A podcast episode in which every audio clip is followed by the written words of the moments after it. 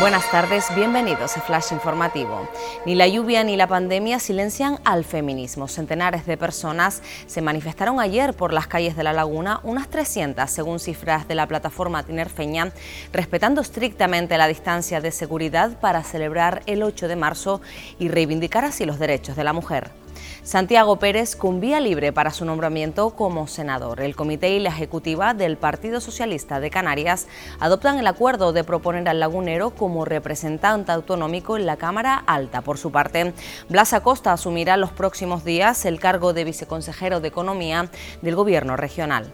El sistema informático del CEFE sufre un ciberataque. Tanto los ordenadores de los puestos de trabajo como los portátiles de la plantilla que se encuentra teletrabajando se han visto afectados por un virus ransomware.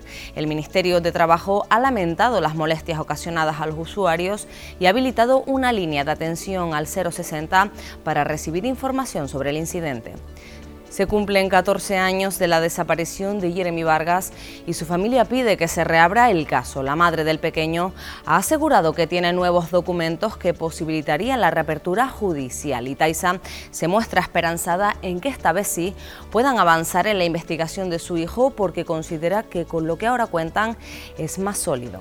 Más noticias en diariodavisos.com.